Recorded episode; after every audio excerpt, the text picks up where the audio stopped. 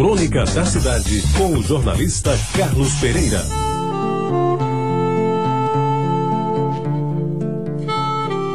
Amigos ouvintes da Retabajara, falando de Jaguaribe, a Avenida Conceição era a preferida de todos quantos moravam no bairro. E para lá se dirigia em tempo de festa gente que vinha do centro, de Tambiá, do Rojas e até os que tinham a primazia de veranear em Tambaú. Sabe por quê? Porque era na Conceição que aconteciam os melhores festejos populares de Jaguaribe. Exceção, é claro, da festa do Rosário, a mais importante de todas, que se realizava no mês de outubro no pátio da feira de quarta-feira, quase em frente à igreja, onde funciona hoje o centro administrativo do estado. Pois bem, amigos ouvintes, nos primeiros dias de dezembro, os moradores da avenida começavam a recolher as contribuições e da vaquinha participavam também os que tinham casa na Floriano Peixoto, na Vasco da Gama, na 12 de outubro, na Benjamin Constante, na Capitão José Pessoa, na Vera Cruz e até nós, que morávamos na Rua da Concórdia, então já chamada de Senador João Lira, como até hoje acontece. E parte do dinheiro arrecadado servia para montar a infraestrutura das festas de fim de ano.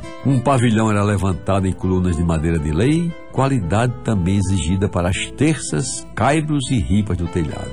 O piso do pavilhão era de madeira lavrada, bem plana e polida, de modo a permitir danças e evoluções sem sustos e a coberta exigia palhas bem trançadas, a fim de evitar goteiras, pois as chuvas de verão de vez em quando teimavam em cair, talvez para justificar o que dizia minha avó Mãe Venância: elas tardam, mas nunca faltam. Então a Avenida Conceição era enfeitada em toda a sua extensão, desde a Vera Cruz até a Praça dos Motoristas.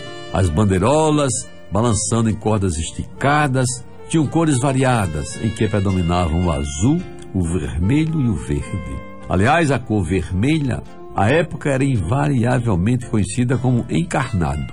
Nome do festejado cordão, que juntamente com o azul compunha animada lapinha, manifestação cultural de fundo religioso que enchia de gente o pavilhão e prendia as atenções de quantos frequentavam as festas de fim de ano da Conceição. As meninas da Lapinha, chamadas de pastorinhas, eram escolhidas na fina flor do bairro e se preparavam com afinco, porque da antivéspera de Natal até o dia 6 de janeiro, tradicional dia de reis, a festa era delas. Mocinhas, simpáticas e desenvoltas, elas se vestiam a caráter e não raro ouviam suspiros apaixonados de jovens adolescentes mais românticos. Os galanteios eram dirigidos de forma educada, diga-se de passagem, ao anjo, à mestra, à contramestra, à borboleta e em especial a Diana, a mais cortejada de todas.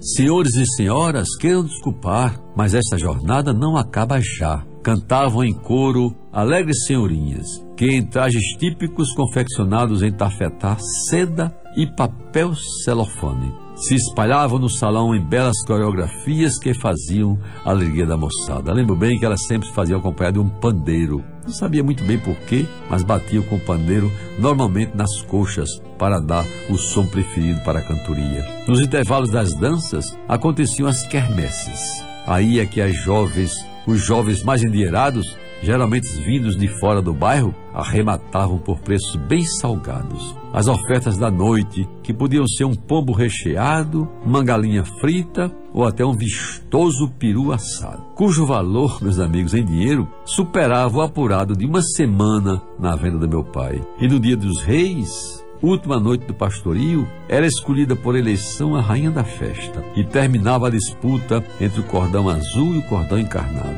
Eu, ainda hoje não sei bem porquê, sempre torci pelo cordão encarnado, que aliás dificilmente ganhava. Recordo até que num dos últimos anos a que assisti a Lapinha de Jaguaribe, ainda adolescente, gastei alguns suados cruzeiros, que era a moeda da época, na eleição de uma gentil senhorita, candidata à rainha da festa, cujo nome mantém o segredo até hoje. E para ser fiel à minha memória, não lembro se ela foi eleita, mas de uma coisa tenho certeza: a minha preferida nunca soube quanto eu torci pela sua vitória. Você ouviu Crônica da Cidade com o jornalista Carlos Pereira.